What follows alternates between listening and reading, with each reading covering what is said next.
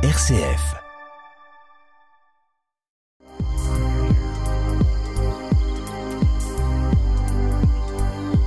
Au ras des pâquerettes, Étienne Dallaire.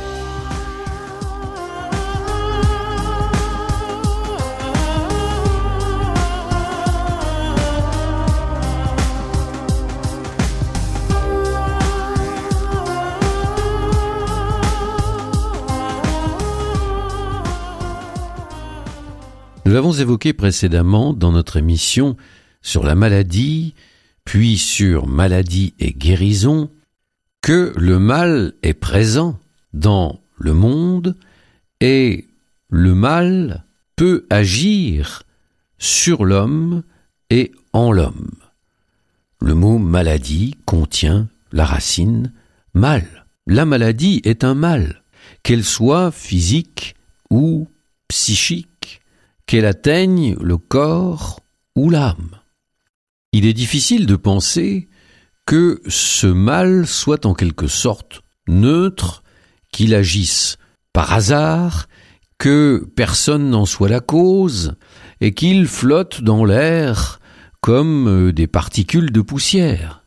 De tout temps et dans toutes les civilisations, l'homme a donné un visage personnel aux forces obscures, dont la présence était soupçonnée derrière les maux qui assaillaient l'homme. Les forces du mal, dans bon nombre de traditions religieuses, étaient personnalisées, personnifiées, sous forme de ce que l'on peut appeler des démons, c'est-à-dire des créatures mauvaises qui essayent d'attirer l'homme vers le mal, qui essayent aussi de l'infester à l'intérieur pour qu'il soit envahi lui-même par le mal. On aurait sans doute tort de reléguer un peu vite cette perception spirituelle du monde qui nous reste à l'heure actuelle invisible, on aurait tort donc de penser que ces croyances étaient dues à l'ignorance scientifique de ces peuples qui nous ont précédés. Car même si aujourd'hui nous prenons une maladie connue, nous en savons les causes, nous en savons les conséquences, nous savons peut-être même essayer de la soigner, ou tout au moins de retarder ses effets. Ce n'est pas parce que nous pouvons expliquer de manière logique et scientifique cette maladie qu'elle ne constitue plus un mal, et que cette explication scientifique annihile toute explication spirituelle. L'une ne chasse pas l'autre. De même que nous avons déjà évoqué cette question, lorsque la connaissance, la science de l'homme progresse, cela ne signifie pas pour autant que Dieu diminue. La science peut expliquer un certain nombre de processus et peut essayer d'y remédier dans le cas de la maladie, mais elle n'évacue pas le fait qu'il puisse y avoir aussi une dimension spirituelle, non visible, non tangible, qui puisse influencer la vie des hommes. Et aujourd'hui encore, je suis très frappé par ce paradoxe que nous sommes dans une société extrêmement développé au point de vue scientifique et technologique, et en même temps, nous sommes une société hypertrophiée du point de vue de l'irrationnel. Les croyances en toutes sortes d'esprits pullulent. La croyance en la divination est partout présente. Que ce soit sous forme d'horoscope, que ce soit sous forme de voyance ou autre technique. L'homme n'a pas chassé donc de sa pensée qu'il existe au-delà du matériel un monde spirituel, un monde spirituel qui lui reste extrêmement lointain et étranger dont il ne connaît pas bien les tenants et les aboutissants, mais dont il perçoit néanmoins l'influence et l'importance.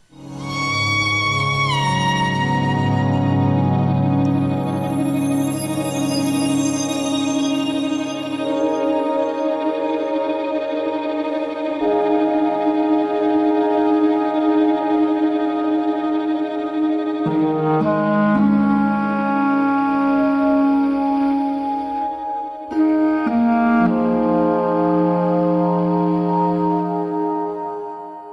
ras des pâquerettes, Étienne Dallaire.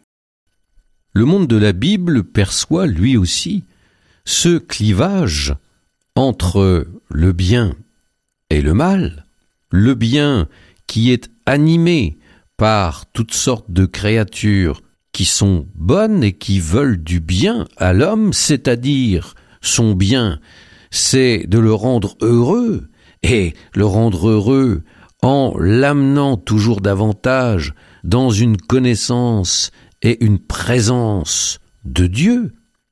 Et puis, le mal, qui est animé, lui, par toutes sortes de créatures mauvaises, qui vont essayer d'influencer l'homme, de l'attirer vers le mal, mais quand je dis le mal, ça n'est pas dans un sens moral, car c'est un vrai mal le mal qui consiste en la destruction même de l'homme, de sa personnalité, de sa dignité, de son être même. Dans le langage biblique, on pourrait parler d'un clivage entre les anges, ces créatures pour le bien, et les démons, ces créatures pour le mal.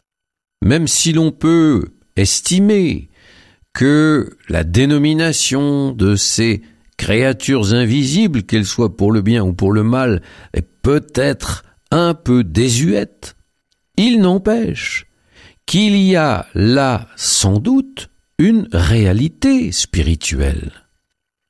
Que l'on leur attribue tel nom ou tel autre nom, peu importe. Qu'on leur attribue tels ou tels aspects que nous imaginons, des anges avec des ailes, des démons avec des cornes, peu importe. Il y a vraisemblablement ici une réalité spirituelle que nous devons prendre en compte.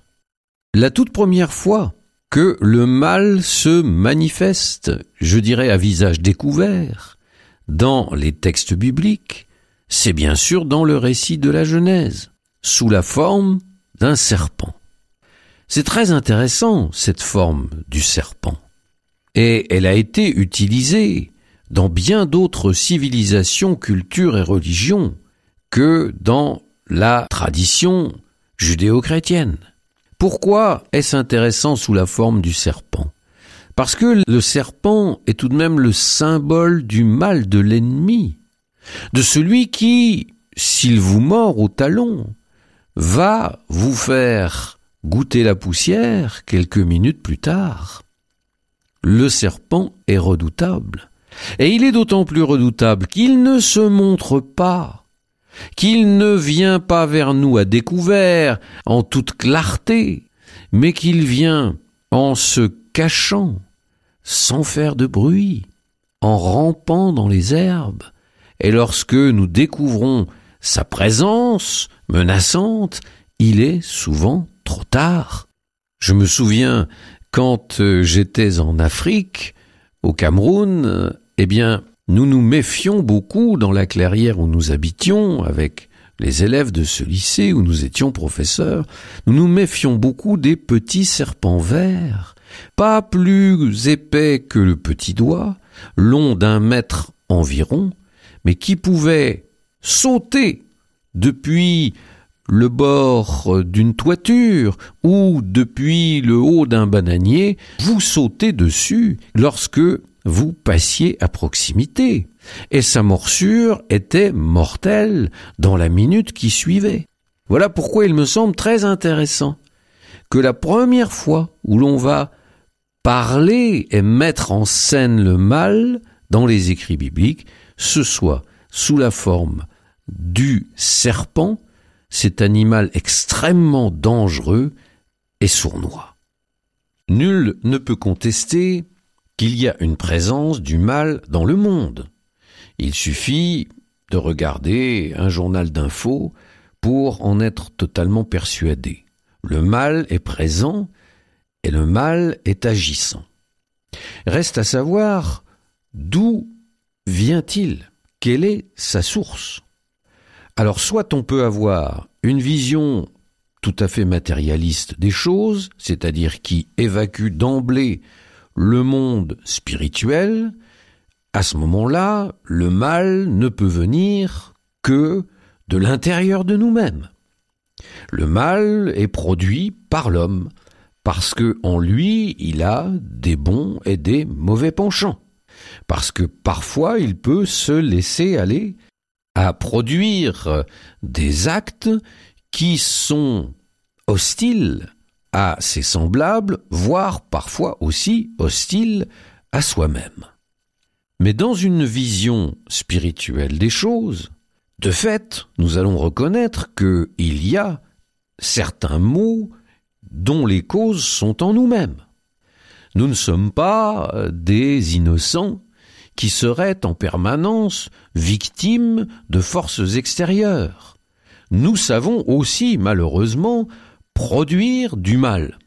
Mais, dans la vision spirituelle, la perception est différente. C'est-à-dire que il existe un monde spirituel qui nous échappe énormément, dont nous n'avons accès que par petites bribes. Et ce monde spirituel peut tout à fait contenir des êtres invisibles pour l'heure, des êtres qui vont intervenir dans nos existences, non pas pour les télécommander, mais pour les influencer. Et ils peuvent nous influencer en bien ou en mal. C'est pourquoi nous trouvons dans les traditions, les cultures, les religions, et quelle que soit l'époque et le lieu dont elles sont issues, nous trouvons cette perception spirituelle du monde dans lequel nous évoluons. Alors, le mal, toute forme de mal, va toujours avoir une sorte de résonance dans le monde spirituel. Et c'est là, dans le discernement, que la situation devient extrêmement délicate, parce que on ne doit pas procéder non plus par caricature.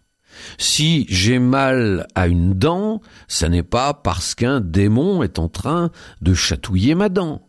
Par contre, si j'ai des pulsions de mort vis-à-vis de moi-même, ou bien des pulsions de crime, où parfois je suis saisi par quelque chose qui me dépasse et qui voudrait me pousser à éliminer telle ou telle personne de manière violente, on peut se poser des questions. Est-ce seulement un processus psychologique interne qui est explicable, compréhensible, donc on aimerait aussi soignable, ou bien est-ce qu'il y a une influence extérieure qui vient s'immiscer au milieu de tout cela et provoquer ce genre de déboire Et je pense personnellement que cette influence extérieure est beaucoup plus sensible dans le domaine psychique que dans le domaine corporel. Je n'attribuerai pas un rhume ou une grippe à ce type d'influence. Par contre, on peut se poser des questions quand on est en face d'un déséquilibre psychologique profond qui met en danger l'intégrité de la personne.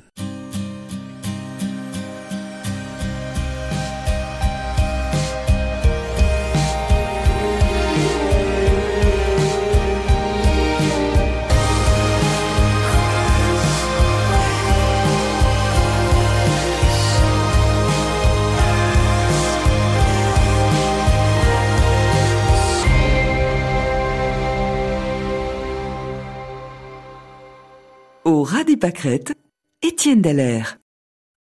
Notre monde d'aujourd'hui se veut rationnel, veut pouvoir tout expliquer, tout comprendre, pour essayer, je l'espère, de tout résoudre.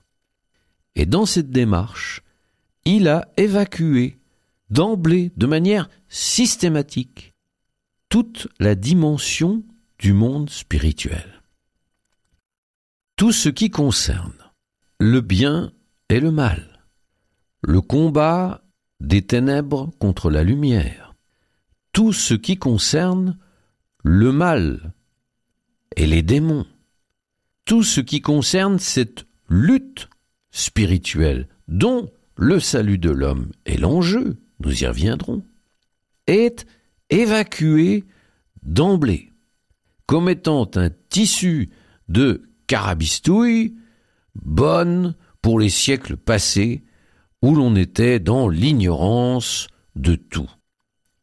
J'insiste pour que nous prenions au sérieux l'existence de ce monde spirituel et de l'influence qu'il peut avoir sur nous.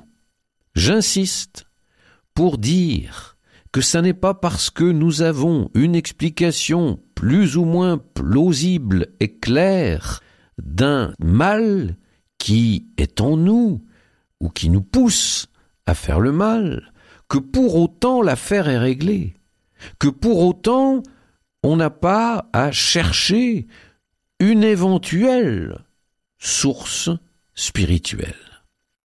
La présence des démons ou du mal qu'on personnifie encore en l'appelant Satan dans les Écritures, par exemple, n'est pas que le symptôme d'un monde d'un alphabète qui serait aujourd'hui totalement désuet et dépassé. On dit couramment, et j'adhère personnellement à cette pensée, que la plus grande réussite du mal est d'avoir fait que l'homme ne croit plus en son existence. Alors forcément, si nous ne croyons plus en l'existence du mal, comment le discerner Comment réagir Comment nous en protéger Comment lutter contre?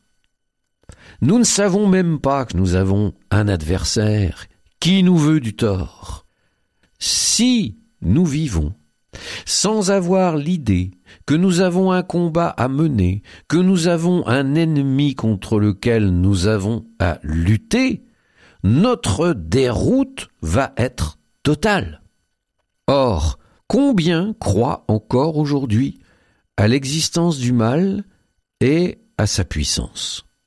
Même combien, j'allais dire, de croyants chrétiens sont encore persuadés que le mal existe et que nous avons à lutter contre lui.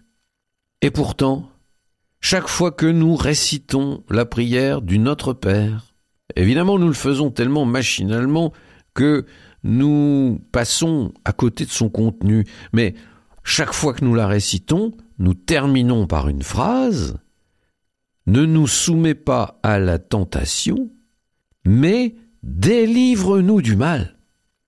Nous disons cela à chaque fois que nous récitons le Notre Père.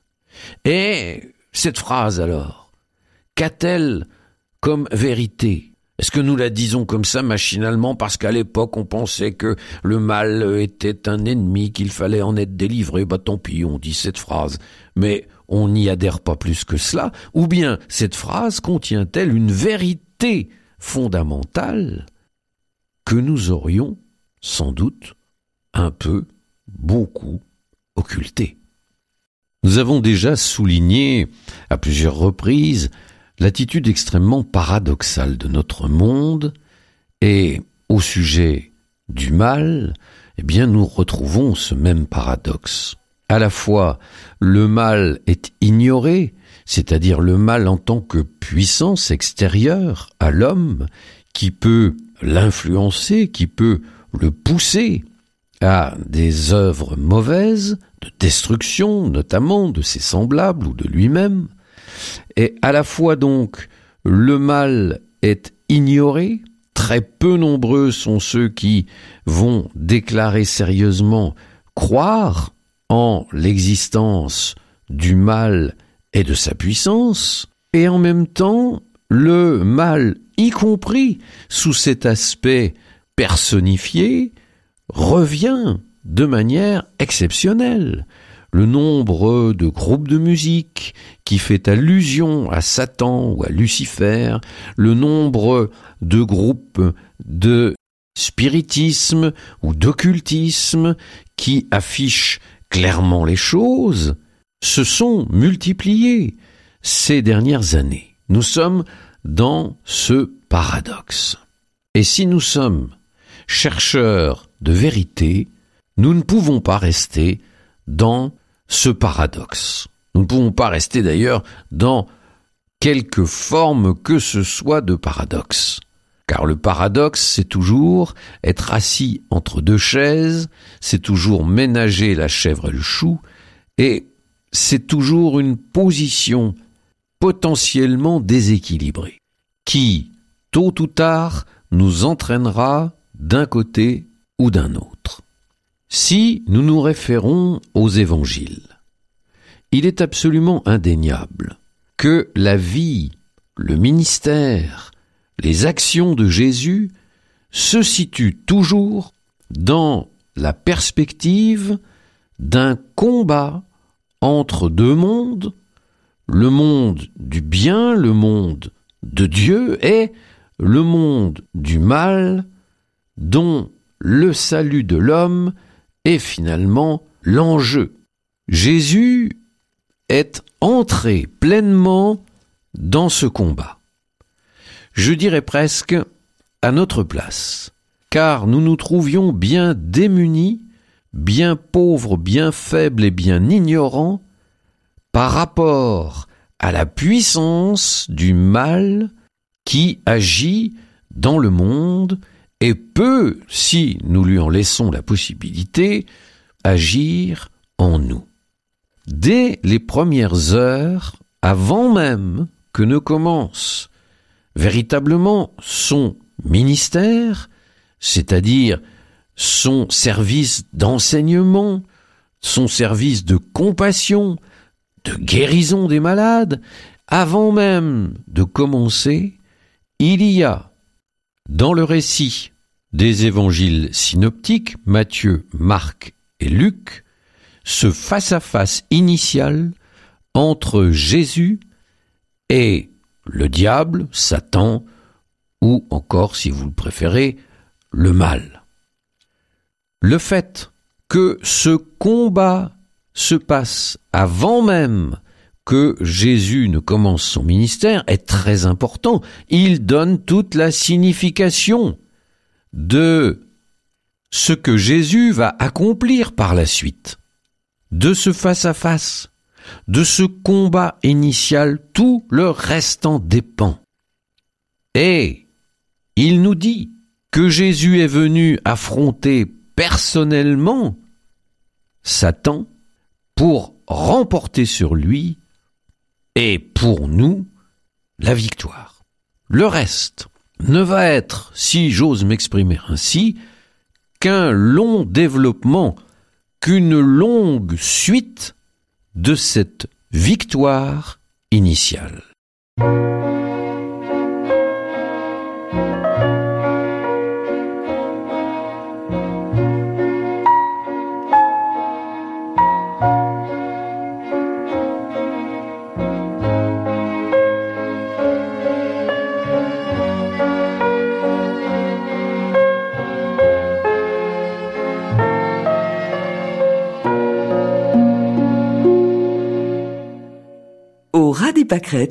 Étienne Dallaire.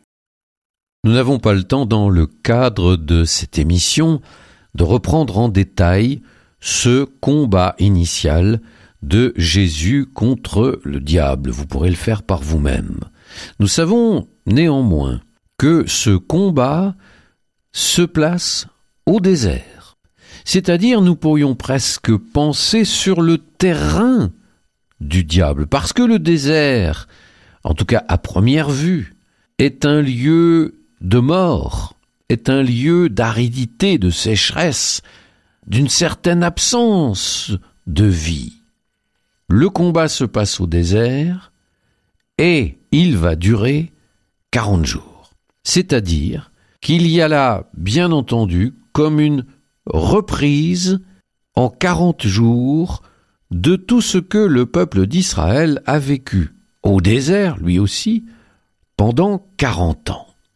Une sorte de raccourci qui permet à Jésus comme de repasser dans les traces du peuple d'Israël, mais en étant vainqueur de tous les combats contre le mal, ce qui n'a pas été le cas du peuple d'Israël dans son exode. Il est également important de penser au lieu où la tradition a situé cet événement. La tradition, depuis les premiers siècles, a situé l'événement sur un rocher du désert de Judée qui domine l'oasis de Jéricho. Pourquoi? Ben Parce que tout simplement Jésus vient d'être baptisé par Jean-Baptiste dans les eaux du Jourdain, non loin de Jéricho, donc c'est tout à fait logique. Cela signifie que pendant ce combat de quarante jours, au cours desquels Jésus ne mangea rien, là encore, hein, nous avons une indication que pour lutter contre le mal, il faut prendre certains moyens certaines armes spirituelles.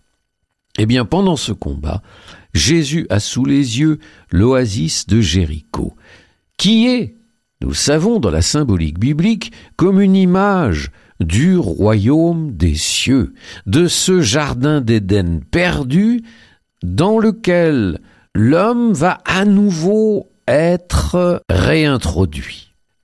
Cette image de l'oasis de Jéricho, c'est donc l'enjeu du combat qui est sous les yeux de Jésus pendant qu'il mène ces quarante jours de lutte face à face avec le mal.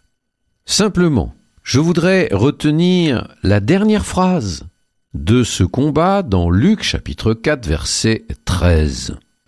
Ayant ainsi épuisé toutes les formes de tentation, le diable s'éloigna de Jésus jusqu'au moment fixé. C'est-à-dire que le combat est perdu, il abandonne la partie, ayant épuisé toutes les formes de tentation et aucune d'elles n'ayant eu prise sur Jésus. Il s'éloigna jusqu'au moment fixé. Quel est ce moment fixé où, donc, le diable va revenir lutter une dernière fois avec Jésus, il est très vraisemblable que ce moment fixé, ce soit le moment où Jésus va vivre une agonie, une angoisse effroyable au jardin de Gethsemane. Comme si le mal tentait une dernière fois sa chance pour que Jésus ne parvienne pas au bout de la mission que Dieu lui a confiée. Comme vous le voyez, il est impossible d'appréhender le personnage de Jésus, ce qu'il a fait, ce qu'il a dit, et la mission qu'il a accomplie, si nous occultons cette dimension d'un monde spirituel dans lequel il y a des forces de mal, des forces de ténèbres, des forces de destruction, qui tentent tout ce qu'elles peuvent pour que l'homme ne retrouve pas sa communion initiale avec Dieu.